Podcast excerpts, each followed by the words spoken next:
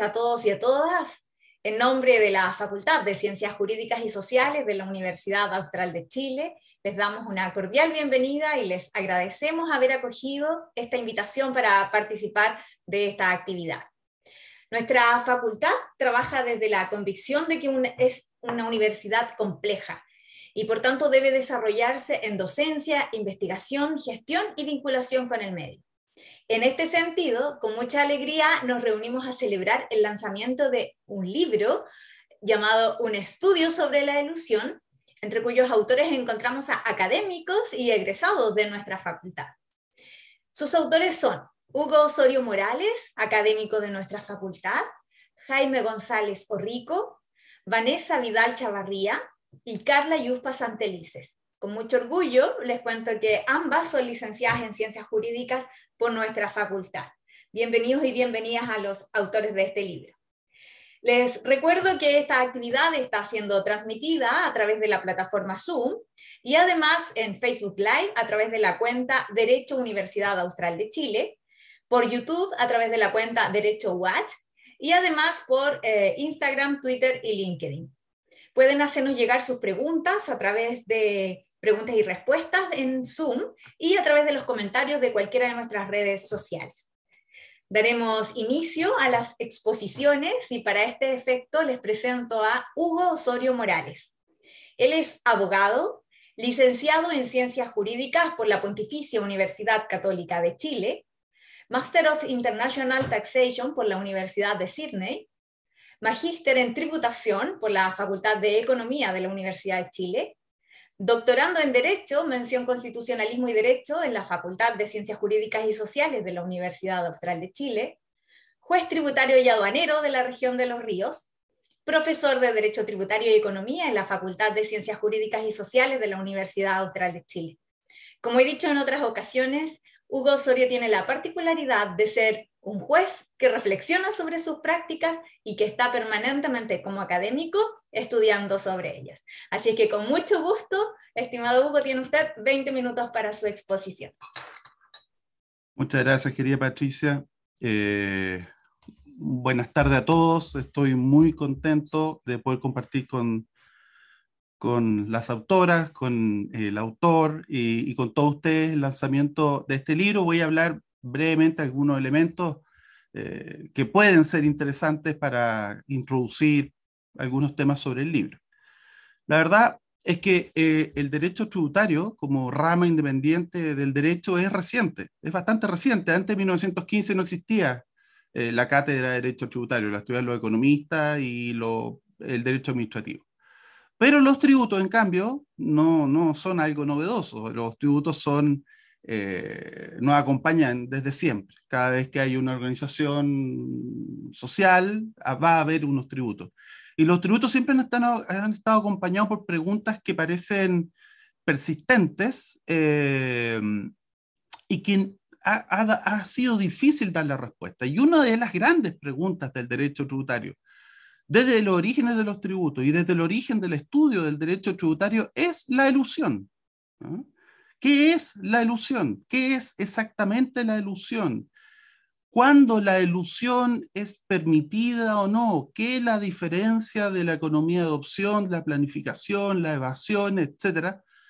Es un tema apasionante, creo yo, precisamente porque ha sido muy difícil darle alguna respuesta. Yo he preparado una pequeña eh, eh, eh, presentación para conversar con ustedes sobre esta cuestión.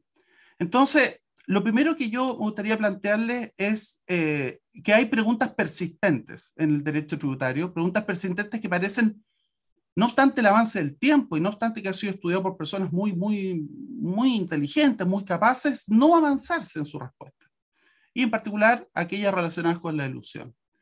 Y yo diría que el primer punto que uno puede plantear con respecto a la ilusión es que hay una ilusión con la ilusión, ¿no? Hay una ilusión y la ilusión consiste en que parece que no es tan difícil entenderla, ¿no? Cuando usted estudia si decide estudiar derecho tributario y, tiene que investigar cómo era antes el FUD con un PPUA ajeno, con crédito y, armar ese, eso parece muy complicado. Sin embargo, una persona que está comenzando su estudio en el derecho tributario tiene una idea aproximada de lo que es elusión. Entonces, uno diría, dentro del derecho tributario, todos tenemos una idea aproximada de qué es elusión. No debe ser tan complejo como otras cosas que sí son complejas del derecho tributario. Y yo creo que esta es una ilusión, ¿sí? porque hay muchas cosas que hacen compleja la ilusión. Y lo que hace compleja la ilusión no es evidente. Y eso es lo que lo hace compleja, que no es evidente porque es compleja. Entonces, ¿por qué es tan complejo? Bueno, hay muchas razones. En primer lugar, en la discusión sobre qué es la ilusión, eh, se refleja inevitablemente las actitudes que las personas tienen frente a los impuestos.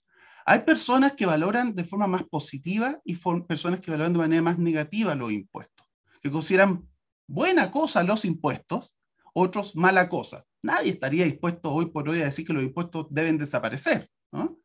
Parece difícil. Pero ¿cuánto impuestos? Bueno, hay personas que creen que es más y menos. Si ustedes lo piensan, esta discusión sobre si debería haber más o menos impuestos es conceptualmente independiente de la alusión. Sin embargo, se traspasa. Normalmente una persona que tiende a tener una posición de que los impuestos son algo positivo y debieran aumentar, tiende a encontrar que muchas operaciones son elusivas. Mientras que las personas que tienden a pensar que los impuestos son un mal necesario, que, sí hay que tenerlo, pero en lo menor medida posible, porque son ineficientes, porque quitan la propiedad privada o lo que sea, esas personas tienden a ver poca ilusión. ¿no? Entonces hay, hay un tema de actitudinal que se, que se traspasa, aunque no, se, aunque no sea transparente, está ahí. Además, en el tema de la elusión se enfrentan ciertas instituciones jurídicas muy importantes para el derecho tributario. Se enfrentan la legalidad, la tipicidad, la seguridad jurídica, la libertad de contratación, la innovación empresarial, la protección frente al abuso estatal, porque el Estado, como todos los poderes, puede abusar. Pero por otro lado, en la elusión se encuentra la idea de que los tributos son obligatorios, que usted no puede decidir si usted no quiere no pagarlos, que existe la igualdad ante la ley, ante la capacidad contributiva, que existen unos derechos sociales importantes que hay que financiar y que existe una idea de justicia que hay que materializar. Esos son dos temas. Tercer tema, un tema que los tributaristas no vemos con suficiente claridad, tendemos a obviarlo, pero que es inevitable. El derecho es un fenómeno con altos grados de indeterminación. Nos gustaría que no fuera así. Nos gustaría, y siempre uno le pregunta típica pregunta de salud, bueno, ¿esto es así o asá? ¿no? Y normalmente uno dice, bueno, eh, es que no es tan claro. En la ilusión, esto se da con particular claridad. Las normas anti-ilusión son imprecisas, intencionadamente imprecisas, porque pretenden capturar muchos fenómenos.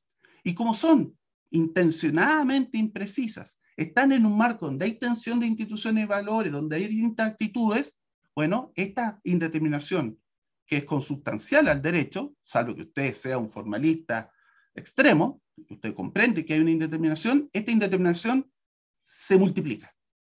Además, la ilusión es compleja porque hay elementos jurídicos complejos involucrados, como qué es interpretar, cuál es la diferencia entre interpretar y aplicar analogía, etc. Y también herramientas sofisticadas económicas, porque normalmente las operaciones elusivas están en el marco de, operaciones complejas, difíciles de entender, que para entenderlas hay que saber o economía, o derecho comercial, o operaciones muy sofisticadas internacionales. Además, es complejo esto porque hay dinero de por medio. Desgraciadamente, es así.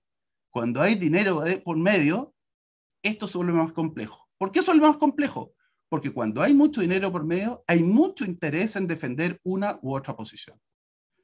Un contribuyente, si es que se trata de una ilusión importante, va a probablemente tener una muy buena asesoría, o va a poder pagar una muy buena asesoría para defender su posición. Y al fisco, o para el fisco, es muy importante controlar la ilusión porque eso depende mucho dinero, por lo tanto va a invertir mucho dinero en profesionales para enfrentarla.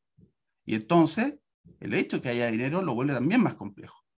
Tenemos un factor global termino con el local, pero primero global, que es que en el contexto post-2008, en realidad es de mucho antes, yo diría que después del 2008 se ha hecho más evidente, eh, hay una cierta eh, conciencia de que las empresas multinacionales y el capital en general tiene mucha movilidad y muchas herramientas para moverse y aprovechar las distintas opciones que le da el mundo.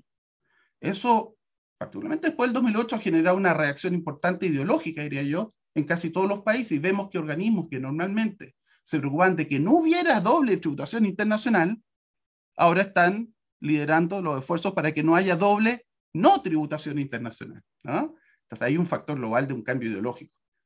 Pero además, y con esto termino, hay un factor local, local latinoamericano, algo que llamaba eh, eh, Nino la anomia boba. En Latinoamérica nos gusta no seguir las reglas.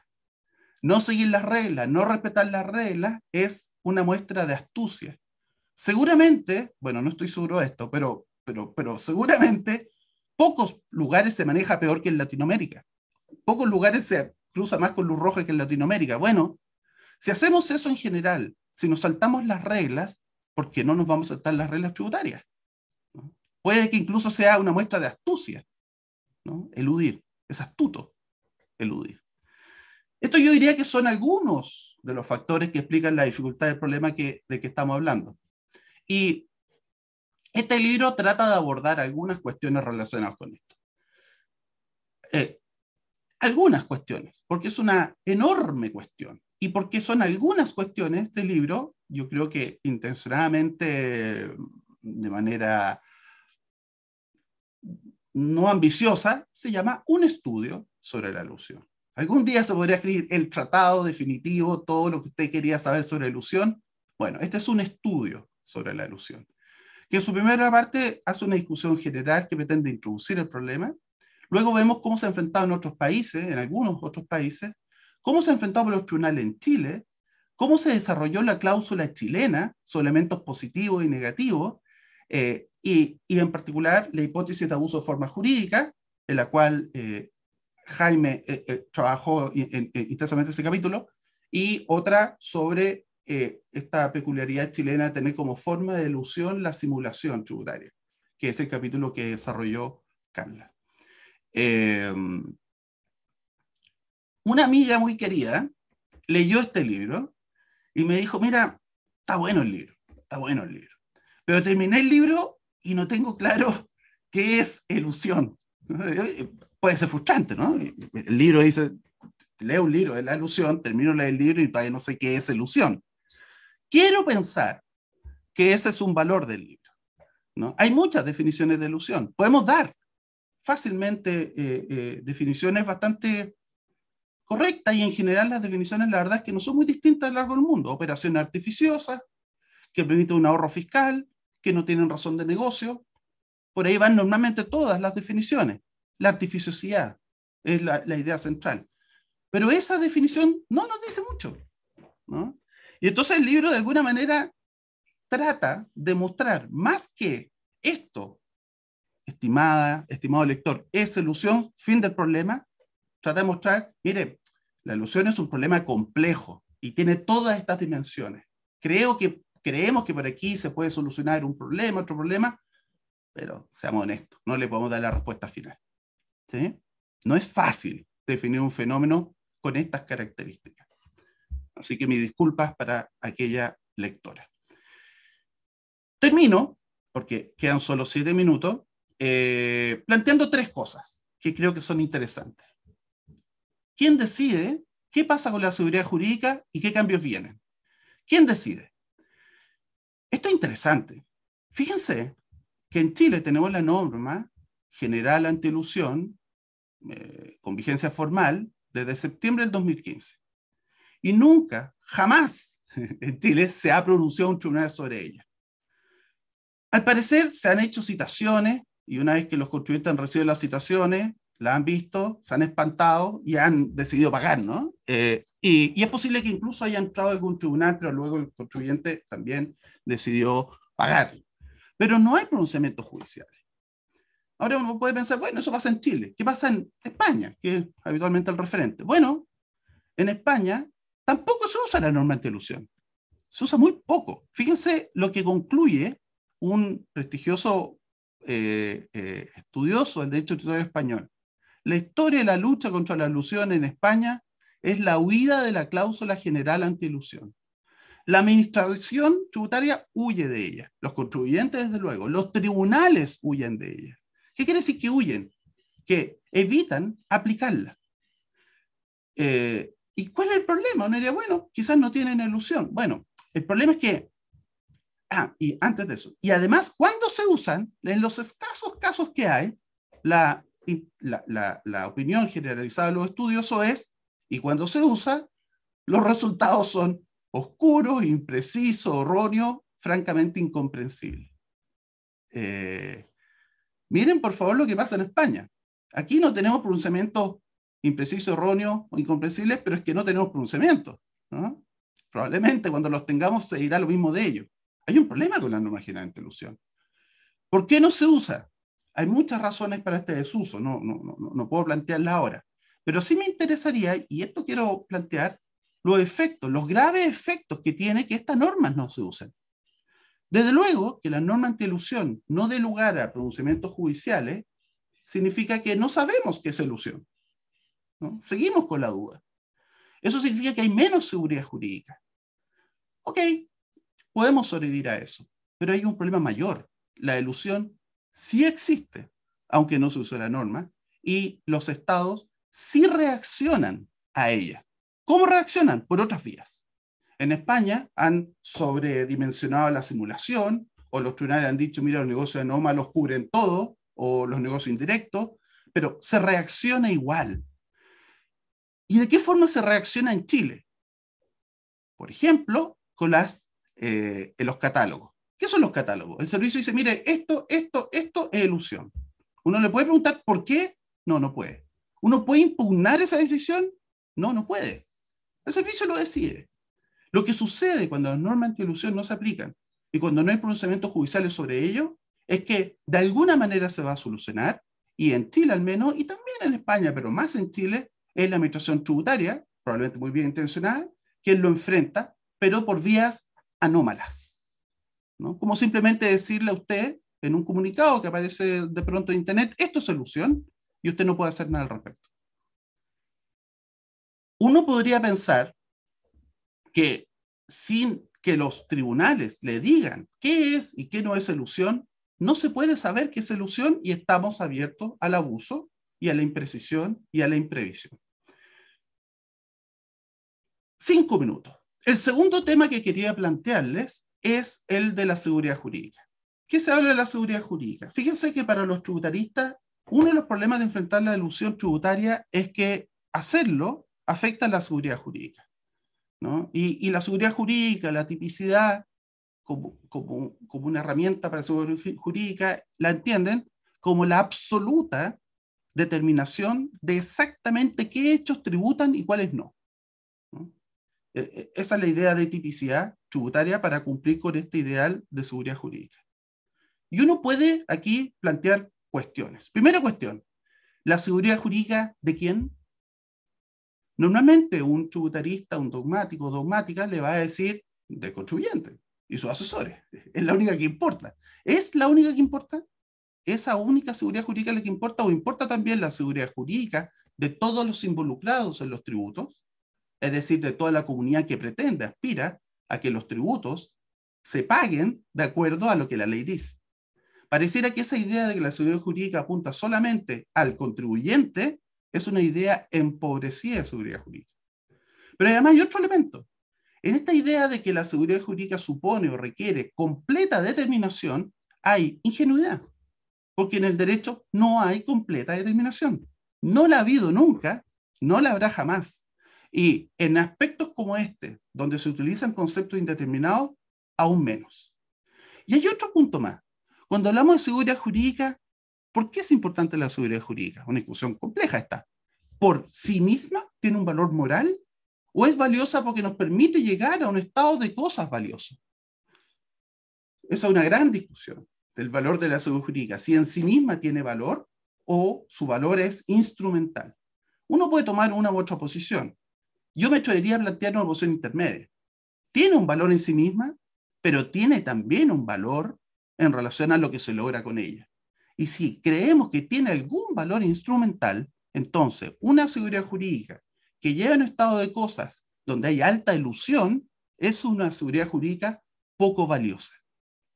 Entonces, como podemos ver, seguridad jurídica sí, pero hablemos de una seguridad jurídica enriquecida para el contexto tributario.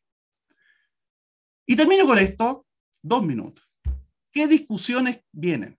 Porque vienen discusiones, discusiones entretenidas. Estoy seguro que vienen discusiones, está en este momento los, los conversatorios sobre la reforma tributaria y van a salir temas. Yo me atrevo a adelantar que vienen al menos estos problemas. Primero, en Chile la, la declaración de ilusión se hace por los tribunales en forma previa. ¿no? El servicio para avanzar necesita que el tribunal declare la ilusión. Esto es, es propio de Chile. ¿no? No, no existe en el resto del mundo. En el resto del mundo es una facultad sujeta a algunos controles internos de la administración y luego el resultado se puede impugnar ante los tribunales. Aquí es previo. Esto va a estar en discusión. Segunda cuestión. Tenemos un problema entre la ilusión, el abuso de forma jurídica y la simulación, porque nuestra norma considera como formas de ilusión el abuso de forma jurídica y la simulación, y la verdad es que pareciera que son cosas distintas, el abuso de forma jurídica y la simulación. De hecho, normalmente se entiende que la ilusión usted la enfrenta recalificando hasta cierto punto, luego viene el abuso de forma jurídica, luego viene la simulación. Son cosas distintas. Eh, en Chile lo tenemos ahí medio mezclado, otra confusión más, que parece que podría interesar eh, reparar.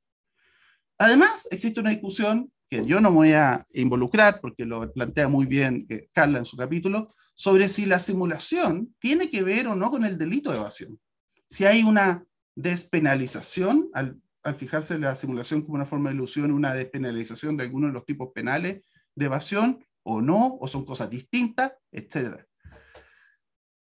Además, nuestra ley es única en que no dice artificiosa, mientras que todo el mundo dice que es artificiosa. ¿Qué es ilusión en Chile?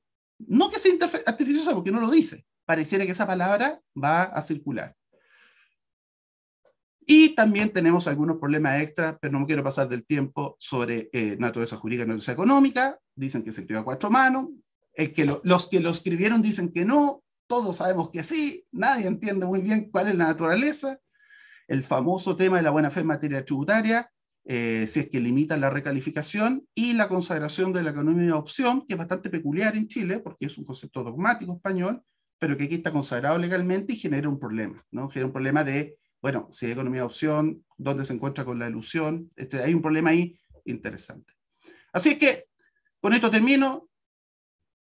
Cuando yo era chico, o más chico, no, cuando era chico, soñaba con los superhéroes que viajaban al futuro. Pues bien, yo puedo viajar al futuro y les puedo asegurar a todos y a todas una cosa, vamos a seguir hablando de ilusión.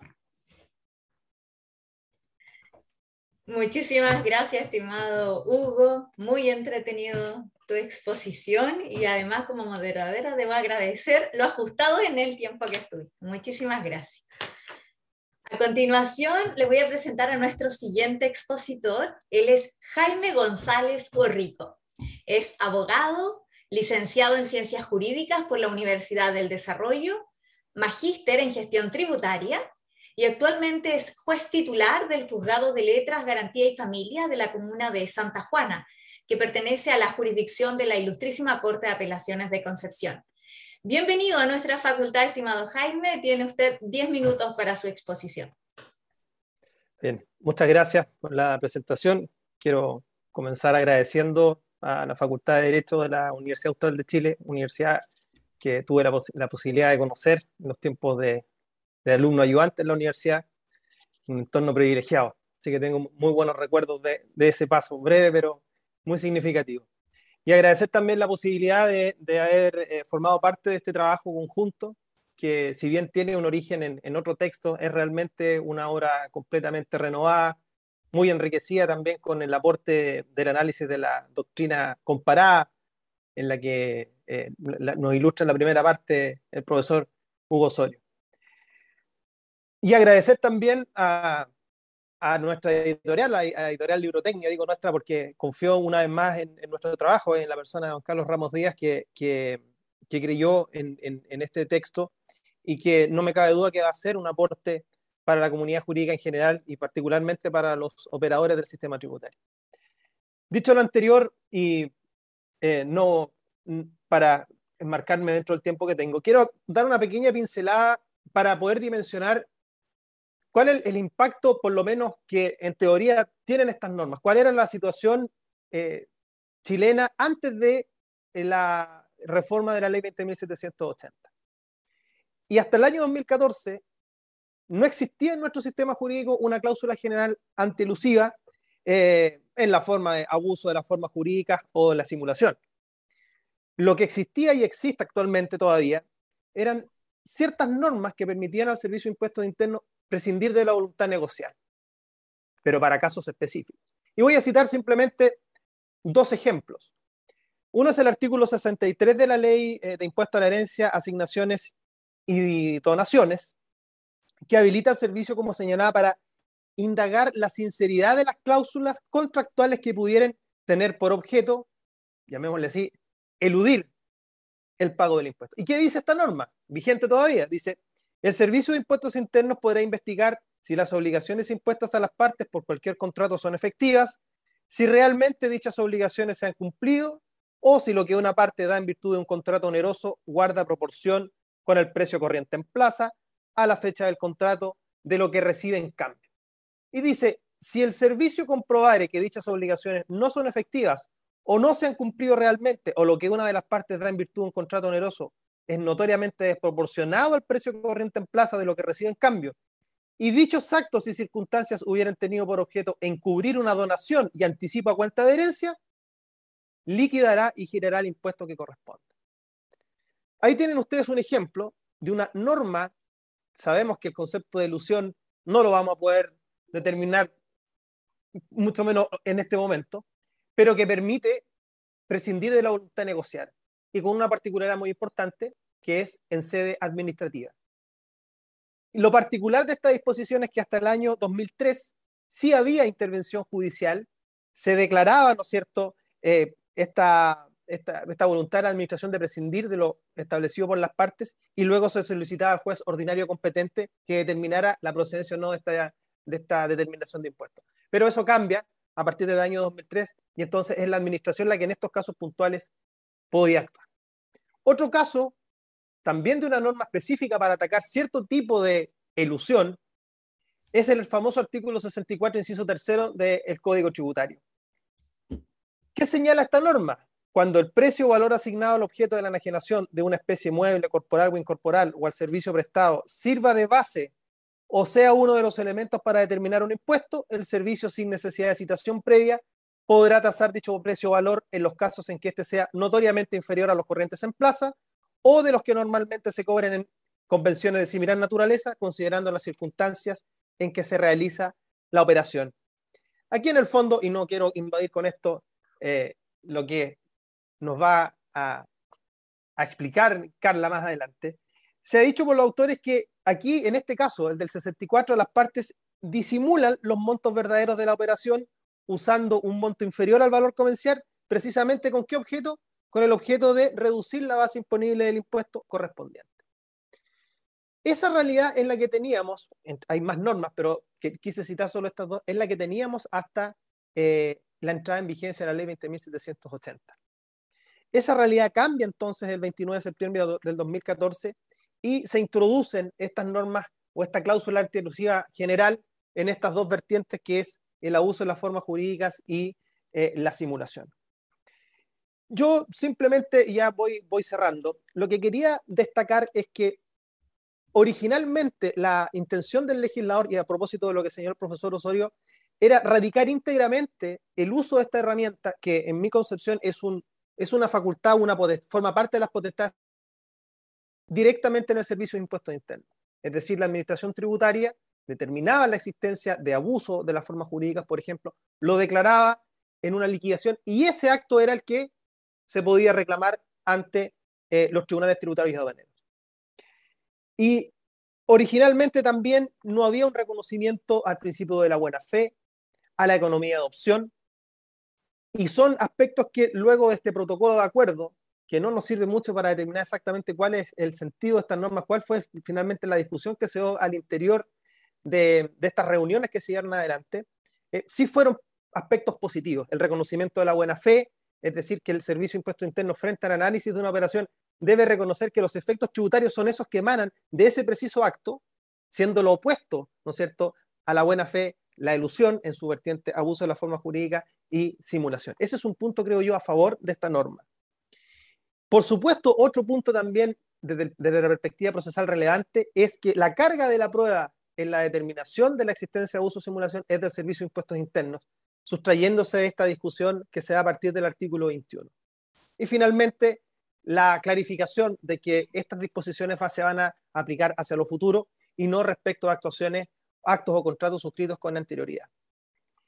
En fin, creo que eh, este texto, que brevemente, al cual brevemente me he referido, es un aporte, no lo digo porque hayamos intervenido, ¿no es cierto?, en su, en su redacción, sino que porque creo que este es un tema, como lo ha mencionado también el profesor Osorio, que va a dar que hablar.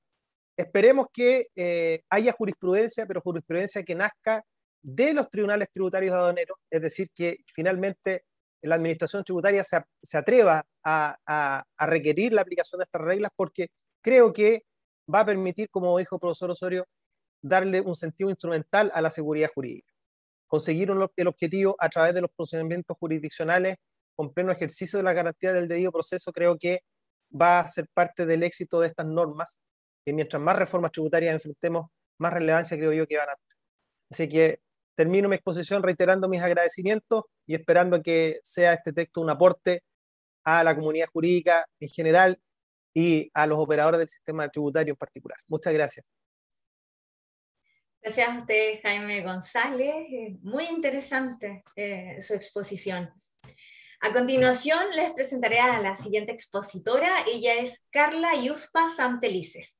Es abogada, licenciada en Ciencias Jurídicas por la Universidad del Desarrollo, profesora de Teoría del Derecho en la Universidad Diego Portales y además está realizando actualmente su doctorado en la misma universidad. Es un agrado escuchar los conocimientos de teoría general del derecho de Carla Yuspa aplicados al derecho tributario. Carla, tiene usted 20 minutos para su exposición. Muchas gracias, Patricia. Bueno, agradecer a, a Hugo, a Jaime y a Patricia también por las palabras que de una u otra manera me dirigieron. Eh, vienen un poco de cerca, considerando que dos de tres personas aquí fueron mis profesores, eh, profesor y profesora en el pregrado, así que eh, vengo al tiro a bajar las expectativas respecto a lo que yo pueda decir o a lo que yo haya escrito o pueda escribir en el futuro, para que sepan que viene bastante de cerca la, la recomendación. pero fuera de eso, agradecer a, a, a los y las presentes y también a la Universidad Austral que siempre están eh, preocupados y preocupadas a través de la oficina de vinculación de eh, realizar este tipo de, de actividades y eh, que nos aportan mucho al, conocimiento jurídico y también a la práctica. bueno, yo abordé un tema o un tormento bastante acotado, que es la palabra que yo uso en el, en el libro, que es la, la hipótesis de simulación que está incluida, como ya se adelantó en el caso chileno en la eh, idea de, o en el género de elusión de hechos imponibles en las normas tributarias chilenas. Entonces esto, em, eh, que genera ciertas perplejidades desde el comienzo, em, eh, en el caso del capítulo yo lo abordé principalmente a partir de tres ideas que creo que pueden estructurar una comprensión y nos pueden ayudar a, por lo menos, em, ordenar eh, algunos discursos eh, de la doctrina o algunas cuestiones que también ha dicho el servicio para, eh, en este sentido, contrastarlas o compararlas con las palabras que ha utilizado nuestro legislador y que pueden ser relevantes para las discusiones entonces que ya señalan acá los expertos y expertas que van a venir en materia tributaria. Entonces, eh, como ya se adelantó, eh, la simulación está incluida eh, como una de las hipótesis, junto con el abuso, de la elusión de hechos imponibles. esto lo primero que produce es cierta perplejidad conceptual eh, sobre todo con la configuración clásica que ha hecho la dogmática tributarista entre ilusión y evasión. Bueno, entonces la simulación es más cercana a la ilusión, es más cercana a la evasión, está entre medios, una hipótesis distinta, eh, eh, y esto tiene efectos importantes porque las consecuencias jurídicas que se asocian a una u otra habitualmente han sido distintas.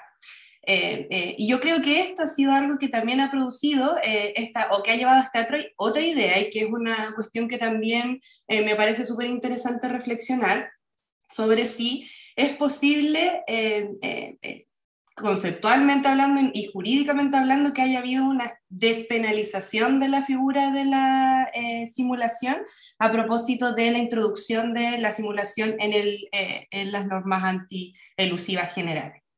Y una tercera cuestión que también creo que está involucrada acá es eh, cómo eh, la ilusión se ha estudiado, eh, no, disculpen, la simulación tributaria a partir de las ideas de la simulación civil. ¿Y qué distorsiones puede generar esto o qué, em, qué, qué implica que nosotros nos pongamos los lentes civilistas en, para analizar el fenómeno tributario y qué cosas estaríamos tal vez dejando de lado cuando utilizamos una aproximación exclusivamente civilista. Entonces, eh, creo que lo primero que eh, eh, podría plantear y que sería interesante discutir es si tenemos una decisión legislativa que ha incluido la simulación como una especie de ilusión, preguntémonos entonces en qué se parece esta hipótesis de la simulación a estos otros géneros eh, conceptuales que nosotros tenemos eh, eh, habitualmente en las normas vinculadas con la ilusión y la evasión.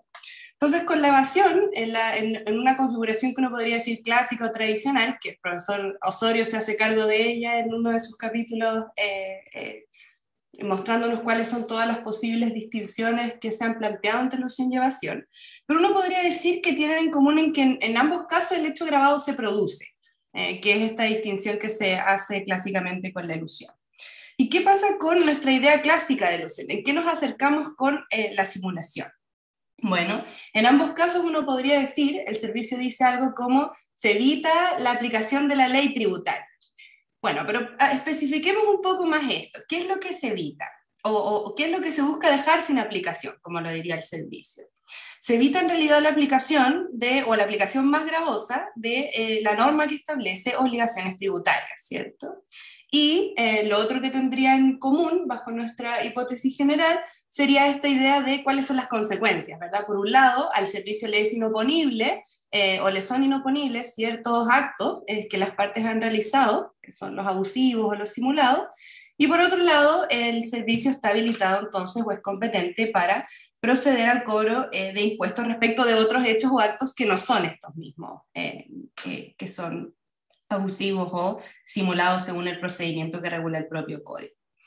Entonces esto nos permite eh, ir armando, digamos, una idea más general sobre eh, el discurso del legislador chileno en materia de ilusión de eh, los hechos imponibles, ¿verdad?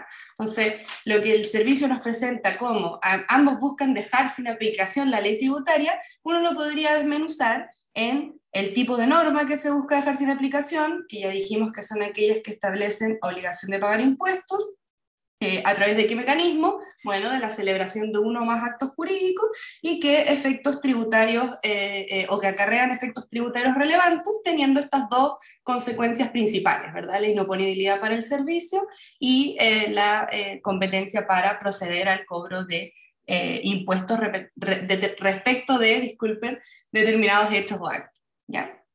Entonces, Después de eso, la pregunta que cae de cajón es, bueno, eh, ya que tenemos tantas cosas parecidas, ¿qué es lo que es específico de la simulación? ¿Qué es lo que sería para el legislador, eh, eh, al menos en su discurso, lo que caracterizaría en específico esta hipótesis y que ameritaría que tenga un tratamiento separado, asumiendo, por supuesto, que nuestro legislador alguna razón tuvo para hacer esta maniobra, ¿verdad?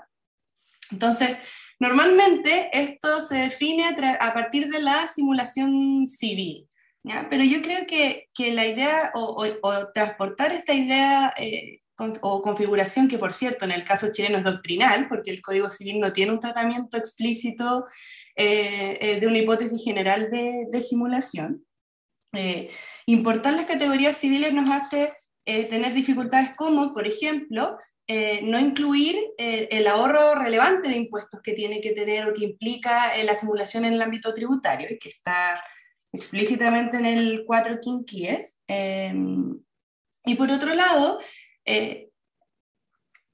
Ah, nos hace eh, o, no parece tan claro eh, que recordemos o que eh, presupongamos que son independientes, ¿verdad? que la misma ley tributaria nos dice que las consecuencias que puede tener la simulación civil no necesariamente tienen que ver con la simulación en el derecho tributario.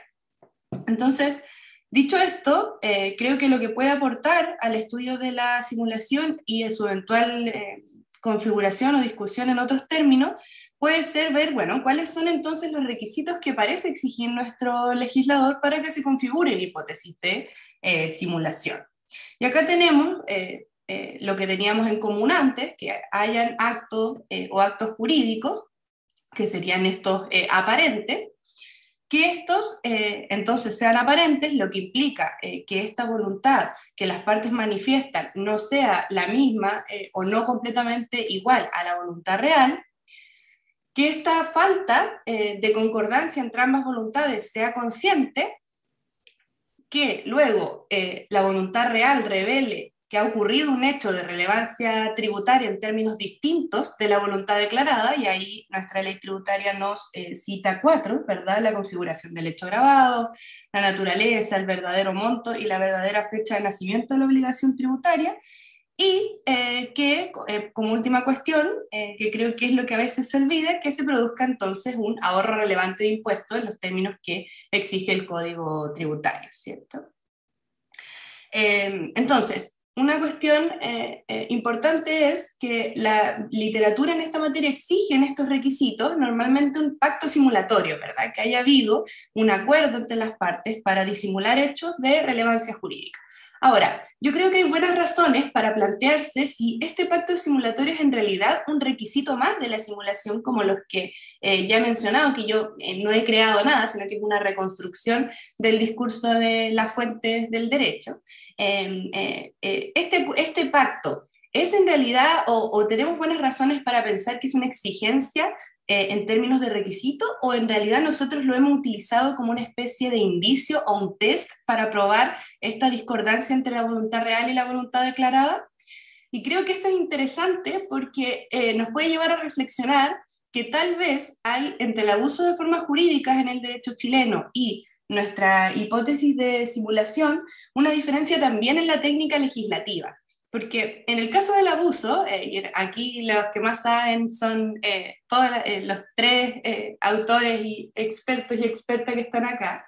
en el caso del abuso de formas jurídicas, a mí me parece que la configuración, además de decirnos cuál es la conducta que lleva a calificar o, a la posibilidad de calificar como acto abusivo, eh, el legislador le agrega un paso más y nos entrega eh, este, estos test eh, que se han discutido, si es el test de no sé quién o de no sé cuánto.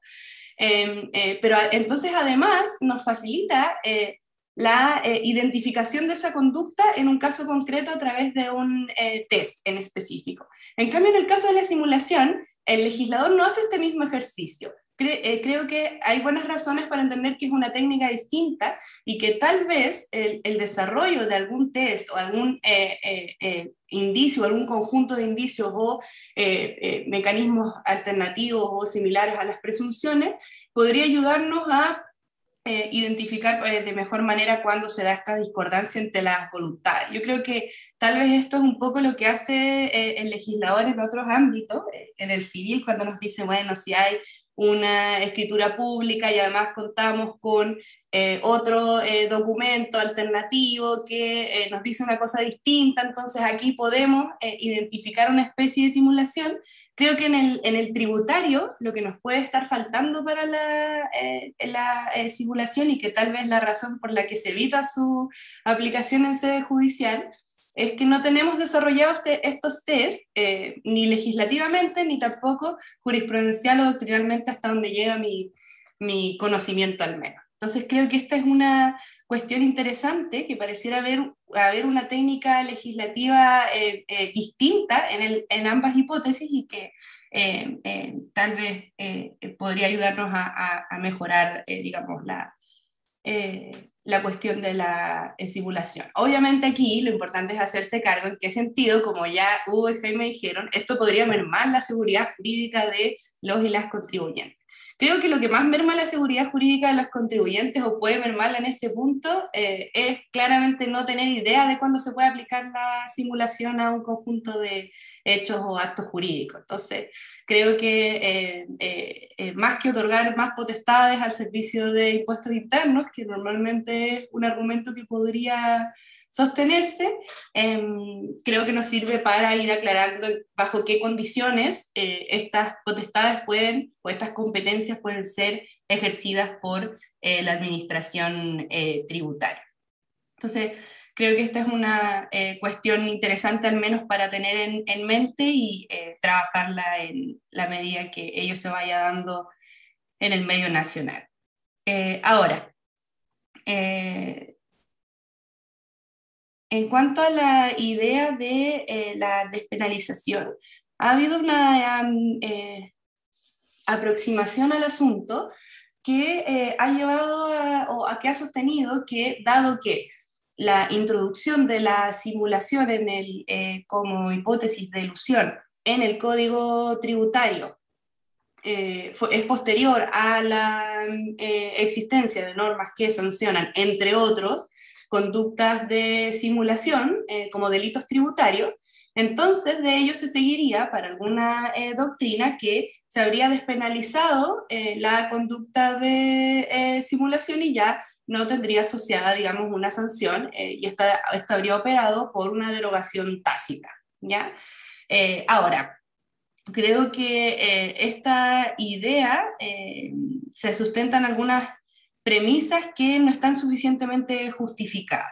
Y ello porque, para que opere la, idea de derogación tácita, nuestro mismo Código Civil nos dice que no solo basta con que haya una, eh, eh, eh, la introducción de una norma posterior, digamos, que, y que esta norma se refiera parcial o totalmente a los mismos hechos, que una norma que ya teníamos en el sistema jurídico, que podríamos decir que esto se cumple, es decir, ambas eh, una es posterior a la otra y ambas eh, se refieren en algún sentido a conductas de simulación tributaria, sino que exige, eh, y esto es lo más importante de la derogación tácita, que dichas normas no se puedan conciliar, ¿verdad? que sean contradictorias y que no puedan pervivir, digamos, en conjunto en el sistema jurídico porque no son capaces entonces de guiar la conducta de los y las contribuyentes de manera eficaz. Uno podría decir que esto es lo que, lo que está detrás de esta idea. Lo que pasa acá es que creo que eh, eh, no se cumple esto último, ¿verdad? Que las normas no son eh, incompatibles en el sentido que presupone esta doctrina. Porque una cosa, me parece a mí, son las normas en materia de ilusión que buscan entregar ciertas competencias y especificar las condiciones bajo las cuales esas competencias pueden ser ejercidas de manera válida ¿Cuáles competencias? Eh, prescindir de ciertos actos jurídicos que las partes eh, han realizado, la inoponibilidad, y luego proceder al cobro de impuestos respecto de otros actos, ¿verdad? Em, eh, entonces creo que una, un tipo de norma estructuralmente distinto es esta, ¿verdad? Que nos dice bajo qué condiciones el servicio puede proceder de cierta manera respecto de los actos jurídicos de las personas, como lo puede probar, qué sé yo, eh, eh, a las que desde la teoría del derecho las podría eh, clasificar dentro de las normas constitutivas y específicamente de normas de competencia. Y por otro lado, tenemos las normas que en cualquier parte del ordenamiento, incluyendo el derecho tributario, nos prohíben ciertas conductas y asocian, digamos, esas prohibiciones a determinadas sanciones, que pueden ser pecuniarias o que pueden ser eh, entonces penas privativas de libertad o de cualquier otro carácter, ¿verdad? Que tienen asociada normalmente, aunque no necesariamente, una sanción. Entonces, eh, eh, distinto sería que en un caso se estuviera permitiendo la conducta de la simulación y en el otro caso se estuviera prohibiendo. Creo que una reconstrucción mucho más fina de lo que es la eh, hipótesis de simulación en el contexto de las normas antilusivas eh, nos permite sostener que estas son normas sobre bajo cuáles condiciones el servicio puede ejercer esas competencias y cosa distinta entonces, creo eh, yo, que son las normas que determinan los delitos tributarios. Ahora, creo que de, de, igual forma hay que prestar atención en que hay eh, al menos una diferencia parcial entre las conductas de simulación que están en la norma eh, general antilusión y en, el delito tributario. ¿ya? El 97 número 4 sanciona a quien, simulando una operación tributaria mediante cualquier otra maniobra fraudulenta, obtuviera devoluciones de impuestos que no le corresponden. ¿ya? Esta es la, conducta típica en este caso. Y esta exigencia de obtener devoluciones de impuestos eh, no está presente en el artículo 4, eh, eh, en la parte que se, el artículo 4 cuartos, ¿cierto? Que se refiere a la, a la simulación. Y además, en el caso del delito, el servicio ha dicho que se necesita acreditar el dolo, ¿verdad? y yo creo que esto es una exigencia que no está al menos establecida para el caso de la simulación y diría que la doctrina está casi toda de acuerdo con esto, ¿cierto? De la simulación como hipótesis de eh, ilusión. Creo que eh, me quedo aquí eh, simplemente para no seguir acaparando la palabra porque no sé ni cuántos minutos me quedan, pero muchas gracias por la instancia y un saludo a todos por Valdivia. Muchas gracias, Carla. Muy entretenido. Honestamente, tuviese seguido escuchando por 20 minutos más sin problema. Eh, vamos a hacerles algunas preguntas a nuestros expositores en el mismo orden en el que expusieron. Entonces, en primer lugar, eh, Hugo Osorio, aprovechando su conocimiento de juez, pero sabiendo, por supuesto, que, que tiene también una limitación al respecto, le queremos preguntar, ¿qué opina respecto de la propuesta del gobierno de dejar en sede administrativa el procedimiento para declarar la ilusión. Evidentemente esto está en el supuesto de que el contribuyente pueda reclamar de la resolución del servicio ¿cierto? ante el Tribunal Tributario y Aduanero. ¿Cuál es su opinión? ¿Ve alguna ventaja en, que, en esta fórmula chilena tan sui generis, doctor, em, eh, Hugo Osorio, querido? Eh, querida Patricia, gracias. Eh, pues, claro, lo primero es, como tú bien dices, esto es peculiar. ¿no? Esto, esto, esto tiene una historia. Esto pasó que cuando se apareció la norma de ilusión dijeron, pero ¿cómo?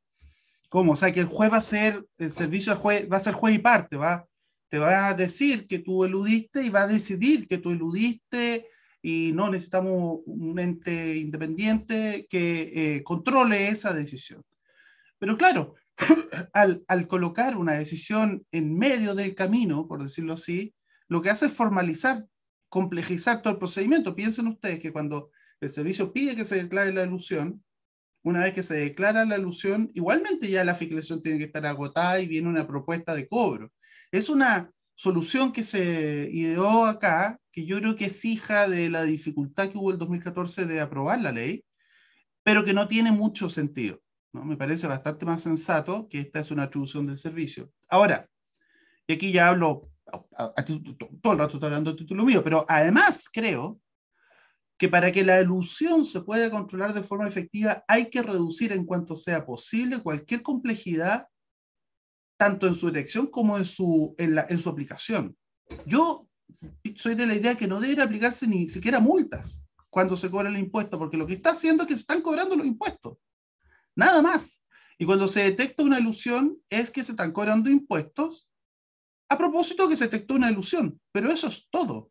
Y por lo tanto, el recargo que pudiera haber el demora, que, que, que, es que, bueno, bastante alto en Chile, que es otra discusión, pero nada más. Cuando empezamos a, a poner procedimientos especiales, multas especiales, sanciones especiales, empezamos a moralizar la discusión, es muy malo eludir, es gente malvada la que elude, lo que hacemos no es aumentar el reproche social, sino dificultar su control. Entonces yo diría, tal como la alusión es algo rutinario, su control y el cobro de impuestos que está relacionado con esto debiera ser también rutinario. Y en ese sentido creo que sería un avance que no sea por el tribunal, pero que llegue a los tribunales. porque si no llega a los tribunales va a ser el servicio que va a definir solo. Y eso sabemos lo que, el problema que tiene. Gracias, Hugo. Una segunda pregunta eh, vinculada con lo último que, que nos compartía. Eh, justamente el efecto jurídico de la ilusión es el cobro de los impuestos eludidos. Y para el contribuyente esa es realmente la única consecuencia, porque eventualmente el asesor o asesora tributaria tiene una, eventual consecuencia asociada, pero el contribuyente directamente la única consecuencia es pagar el impuesto eludido. Y entonces se ha planteado que si la única consecuencia es que eventualmente, ¿no? Aquí existe una probabilidad de que me cobren el impuesto eludido, entonces la invitación a eludir eh, es grande, ¿no? Es, es, muy fácil eludir. Eh, y en el peor de los casos, si me sorprenden, ¿no? Eh, pago los impuestos eludidos. ¿no? Entonces, desde ese punto de vista se ha planteado la posibilidad de incorporar una sanción al contribuyente. Yo deduzco de lo que nos compartía al final que usted estaría en contra de una medida como esta. ¿Es así? Sí, es así, y, pero, pero me gustaría explicar por qué. Si usted aplica sanciones eh, al acto lucido, usted diciendo la ilusión es un ilícito, ok, en cierta forma es un ilícito, sí, no cabe duda, pero es un ilícito en un sentido muy particular, de un ilícito que merece sanciones. Cuando usted hace eso, rodea a la declaración de, la ilusión, tiene que rodearle a ciertas garantías, las garantías que se tienen por los ciudadanos frente a la aplicación de sanciones por un ilícito. Y lo que hace eso es dificultar la detección y el cobro del impuesto elusivo. Ahora, como decía Carla, parece haber aquí una confusión entre que el servicio pueda cobrar los impuestos con que se haya cometido un ilícito. A mí me parece que son conceptualmente distintas. Puede usted que sea ilusión y puede ser además delito o no serlo. Son cosas distintas, son planos distintos. Si estamos hablando de la ilusión en el marco de la fiscalización, estamos hablando que pague el impuesto que corresponde. Ahora, esto genera discusión en todos lados. ¿eh? En España eran sin multa la, la, la, ilusión, como la llaman ellos, y con multa la simulación. ¿no? Después se modificó para igual, o sea, son, son las discusiones que tenemos. Y esto yo creo que tiene un carácter también pragmático, para mí. ¿Cómo logramos reducir la ilusión de forma más efectiva y con mayor claridad y más pronunciamientos judiciales. Me parece a mí que eso, que es algo valioso, se logra de mejor forma, eh, por llamarlo así, desmoralizando y des, eh, infraccionando la ilusión para que se controle efectivamente, no para que no se controle. Muchas gracias, Hugo. Eh, una pregunta ahora para nuestro expositor Jaime González. Teniendo presente que la norma general antielusiva no se ha aplicado, a lo menos lo que sabemos que no ha habido pronunciamiento judicial sobre ella, y que en la práctica tiene un procedimiento que para la administración tributaria en la fiscalización es engorroso, ¿no? O sea, es, mucho más fácil hacer uso de las otras facultades de fiscalización que la norma general antielusiva directamente no, nos damos cuenta que se produce esta paradoja y que parece que el mismo Servicio de Impuestos Internos está eludiendo aplicar la norma general antielusiva. ¿no? Entonces le pregunto, ¿está de acuerdo en establecer norma general antielusiva como técnica para sancionar la, la ilusión? Eh, ¿No sería mejor evitar todos estos problemas de incertidumbre jurídica y directamente hacer buenas disposiciones específicas que sancionen la ilusión? Bueno, esa es una, una cuestión bastante discutible, no es una discusión nueva, porque hay quienes que, los, los detractores, digamos, de establecer eh, cláusulas generales antilucidas, señalan que cuando hay un forado en la legislación impositiva, al que le corresponde taparlo o repararlo es el legislador. Y hay muchas eh, eh, cuestiones que han ido resolviéndose por la vía legislativa, donde eh, se advirtió que había, ¿no cierto?, focos de, de, ilusión de impuestos que por déficit de la técnica, por deficiencia de la técnica legislativa, por otras razones conjugadas con las habilidades también de ciertos asesores, generaban una merma en, la imposición. Yo en, en, en, lo personal creo que aun cuando eh, efectivamente la existencia de estas reglas, de estas cláusulas generales, eh, pueden ser complicadas en su aplicación práctica, me parece una, una buena técnica, pero desde, el, desde la perspectiva de que sean normas residuales, es decir, la existencia de, normas específicas para combatir ciertos, ciertos focos, como las que yo señalaba al, comienzo de mi exposición, creo que es el camino. Y reservar la, cláusula general antilucida como norma, digamos, residual. Eso es lo que, digamos, en una primera etapa podría, podría responder. Y creo que lo que usted me pregunta también se vincula con la pregunta anterior y yo quería hacer solo un punto sobre eso. Ah, sobre la base de que va a existir, se va a mantener la cláusula general antilucida, yo creo que si llegase a radicarse como potestad fiscalizadora 100% en poder del servicio de impuestos internos, yo creo que una de las cuestiones que tendría que reforzar el legislador, cuál va a ser primero el estándar probatorio y sobre eso mismo el deber de fundamentación del acto administrativo que determine la existencia de abuso o simulación. Ese es el punto clave, porque finalmente garantiza también el derecho a la defensa y de tal manera que la intervención del tribunal posterior, ¿no es cierto?, en, sede de reclamación tenga esos elementos suficientemente a la mano para además y que forme parte también de lo que tenga que analizar. Yo creo que si, eso se diese, podría ser eh, útil para que finalmente estas reglas eh, se apliquen, pero con esas prevenciones. Eso. Muchas gracias. Hugo Osorio nos pide la palabra. Hugo.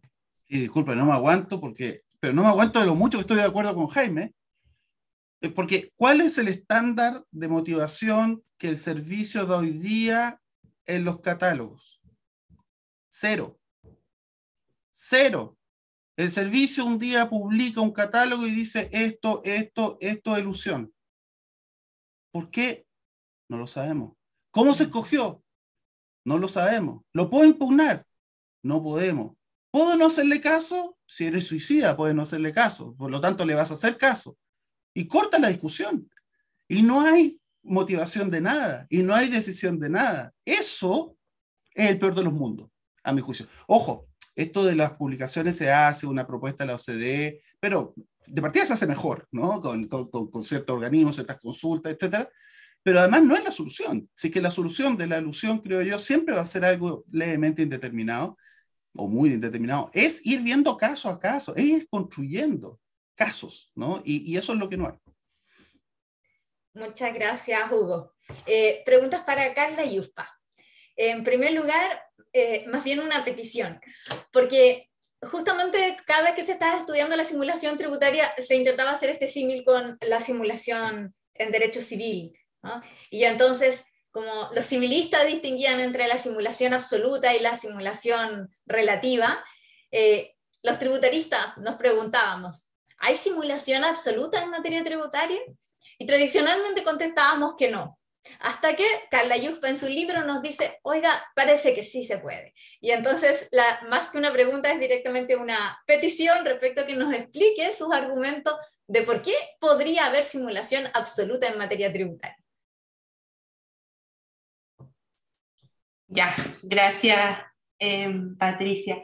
Bueno, aquí yo creo que más que, que debería haber simulación absoluta o que hay simulación absoluta, yo creo, o, lo que yo quiero decir es algo mucho más modesto. Creo que al menos desde el discurso de nuestro legislador tributario no tenemos razones para sostener que eh, la simulación no pueda ser eh, absoluta. Más que cuando uno mira, o por lo menos a mí lo que me pasó cuando yo revisé eh, la, eh, la eh, circular del servicio que se refiere a esto, la verdad es que los argumentos, y que después además son repetidos por la doctrina sin mucha profundización, son básicamente que sería un poco raro que la gente simulara de, en esta distinción absoluta o relativa de manera absoluta en el materia tributaria.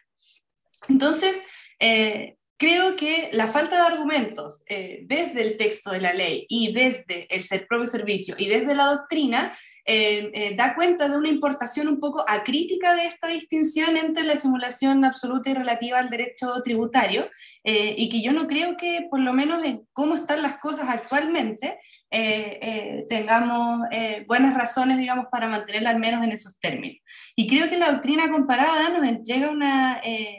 ah, y esto es sobre todo porque cuando el legislador nos define, digamos, la conducta de la simulación, no se refiere, digamos, a la ocultación de eh, otros actos eh, jurídicos, sino a eh, afectar ciertos hechos de relevancia jurídica que pueden ser los elementos de la obligación, la fecha de nacimiento de la obligación tributaria, etc. Entonces, creo que la, mm, doctrina comparada, y aquí estoy siguiendo a Tabeira, pero entiendo que no solamente a él, tiene esta distinción que a mí me pareció mucho más eh, atractiva eh, para explicarlo eh, y que creo que podría dar cuenta de hipótesis en las que esto es posible, al menos conceptualmente, que es la de simulación tributaria excluyente y simulación tributaria incluyente. Entonces, la simulación tributaria excluyente, de acuerdo a lo que sostiene esta doctrina, se refiere a aquellos casos en los que se afectan los criterios de que nos permiten definir el hecho imponible, ¿verdad? El sujeto pasivo, la base de cálculo,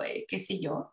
En cambio, será incluyente o inductiva cuando, a través de un negocio o acto jurídico simulado, eh, nosotros obtenemos ventajas específicas, por ejemplo, como exenciones. Eh, entonces creo que no necesariamente en estos casos nosotros vamos a tener otros actos jurídicos que se estén eh, disimulando, ¿verdad? y creo que esto nos entrega mejores herramientas para poder entender y abarcar conceptualmente los casos en los que podemos tener ahorro de impuestos por actos eh, simulados. esta es la, idea, mucho más modesta eh, de lo que quisiera. Gracias, Carla. La humildad es parte del buen trabajo académico. ¿ah? Cuando uno deja de ser humilde académicamente, eh, deja de crecer como académico. Así que a mí me parece una extraordinaria virtud en la academia. una pregunta ya directamente teniendo presente que la simulación como modalidad de ilusión, digamos del 4 quater, eh, es distinta de eh, la ilusión como evasión de, por ejemplo, el 97 número 4 del Código Tributario. Podríamos entonces encontrarnos en una situación práctica en que se aplicaran eh, ambas consecuencias jurídicas. Entonces, por un lado, por eludir impuestos en virtud de la simulación, eludir, por supuesto, en, esta concepción más bien formalista, porque nosotros entendemos que ahí está el hecho grabado, configurado y en realidad, por eso es que nosotros decimos que no es ilusión, sino evasión, pero por eludir impuestos configurado el 4 eh, cobramos los impuestos eludidos. Y al mismo tiempo aplicamos la sanción de la simulación como figura evasiva. Claro, hay gente que ha dicho, mira, en realidad esto parece que es sancionar dos veces por lo mismo.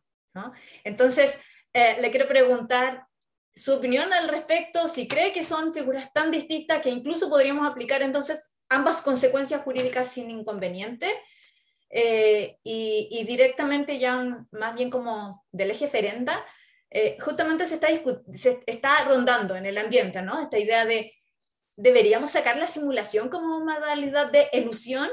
Entonces quiero conocer su opinión al respecto. Muchas gracias. Em, acá yo creo que, bueno, sobre lo primero, yo creo que, pues, que efectivamente es posible aplicar ambas consecuencias eh, jurídicas y creo que ese es el estado de cosas actual en, materia tributaria, que conceptualmente es posible eh, que se apliquen eh, ambas copulativamente, digamos, siempre y cuando se cumplan obviamente los requisitos tanto de la figura elusiva como de, de, la simulación como elusión, como de la simulación como un, parte de las figuras calificadas como delito, ¿verdad? ahora, si esto implica una sanción doble, yo creo que eh, esta afirmación descansa en la percepción del pago de impuestos, eh, a la que creo que Hugo también hacía referencia, eh, como un mal que se le roga a una persona. Y creo que esta es una concepción o una idea que no está sustentada en una cuestión jurídica, no es una sanción en los términos del sistema jurídico eh, sino que eh, al contrario, ¿verdad? El pago de impuestos, eh, o, no, o no al contrario, pero conceptualmente, desde el punto de vista del derecho, el pago de impuestos no es una sanción. entonces, cuando creo que escuchamos o leemos esta tesis, a eso subyace que se le está agregando una carga valorativa negativa al pago de impuestos que no está sustentada en, en el derecho. Entonces, el pago de impuestos es una consecuencia que se da cuando las personas realizan ciertas actividades y esta se va a dar o debería darse o muy probablemente se va a dar si es que las personas lo realizan aún si las ocultan o aún si las eluden, como en el caso del el abuso propiamente tal. Entonces, no, yo no creo que se sancione dos veces por la misma cosa, eh, sino que eh, simplemente es una consecuencia que el derecho asocia con ciertas eh, conductas, pero que no implica irrogar un mal a la persona. y que esto viene de una idea más bien valorativa o conforme a ciertas creencias morales que uno puede compartir o no, pero que no, no necesariamente forman parte de nuestra instrumental conceptual jurídico. Y sobre lo segundo, lo cierto es que creo que la configuración o, creo que la simulación eh, tiene potencial en el derecho tributario para eh, poder eh, enfrentar ciertos casos que no quedan cubiertos por el abuso de formas jurídicas, digamos, propiamente tal. pero creo que sí sería muy útil que este saliera del mismo género en el que está el abuso. creo que la permanencia de la simulación como una hipótesis distinta, a la que uno puede llamar con una etiqueta un poco más amplia, eh, vinculada con las competencias del servicio para cobrar eh, impuestos en ciertos casos en los que hay que seguir un procedimiento o hay inoponibilidad, entonces esto podría sumarnos. pero creo que efectivamente sacarla de la hipótesis de ilusión, al menos conceptualmente, nos podría ayudar a aclarar un montón de confusiones. por ejemplo, esta idea de la despenalización o esta idea de la doble sanción, eh, que cada uno tuviera su régimen tanto en cuanto a las competencias de servicio como en cuanto a si es o no una hipótesis delictiva, creo que nos ayudaría a aclarar tanto a nosotros como sobre todo a los tribunales y a los contribuyentes y al servicio em, eh, el panorama de, de, cobro de impuestos en materia de, de ilusión, de simulación y de evasión. Muchas gracias, Carla. Les reitero mi agradecimiento y debo decir que a título personal mi alegría de haber podido compartir estas exposiciones con ustedes, Hugo Osorio, Jaime González, Carla Yusta. Muchas gracias por la calidad de sus exposiciones y por supuesto a quienes nos están mirando, eh, invitarlos a, a, revisar este libro, un estudio sobre la ilusión de la editorial Librotecnia. Es un libro muy interesante es verdad que uno queda con hartas preguntas después de, leerlo, pero justamente por lo interesante que es el libro, ¿no? Porque empiezan a surgir preguntas que antes uno no se había planteado. Hugo Osorio nos pide la palabra. Solo muy breve, eh, también comentarles que la presentación del libro es de la doctora Patricia Toledo, eh, que es otra buena razón para leer el libro, porque una muy buena presentación y aprovecho de agradecer. Muchas gracias, Hugo. En realidad la agradecida soy yo de que me hayan invitado a presentar este libro, que leí, por supuesto, con mucho gusto. Em, les cuento que el video de esta actividad quedará disponible en la videoteca de nuestra facultad, a la que pueden acceder ingresando a www.derechowatch.cl. Así es que los dejamos invitados a visitar nuestra página web, a volver a revisar esta interesante exposición. Seguro que que habrá, como eh, preveía Hugo, eh, muchos avances, muchas preguntas, muchos debates sobre la norma general antielusiva y, y lo que hemos conversado pues da algunas respuestas, algunas guías sobre ello. Muchísimas gracias a todos y a todas. Un gusto poder dialogar de estos temas un viernes por la tarde. Que estén muy bien y nos vemos. Chao. Que estén bien. Chao, muchas gracias.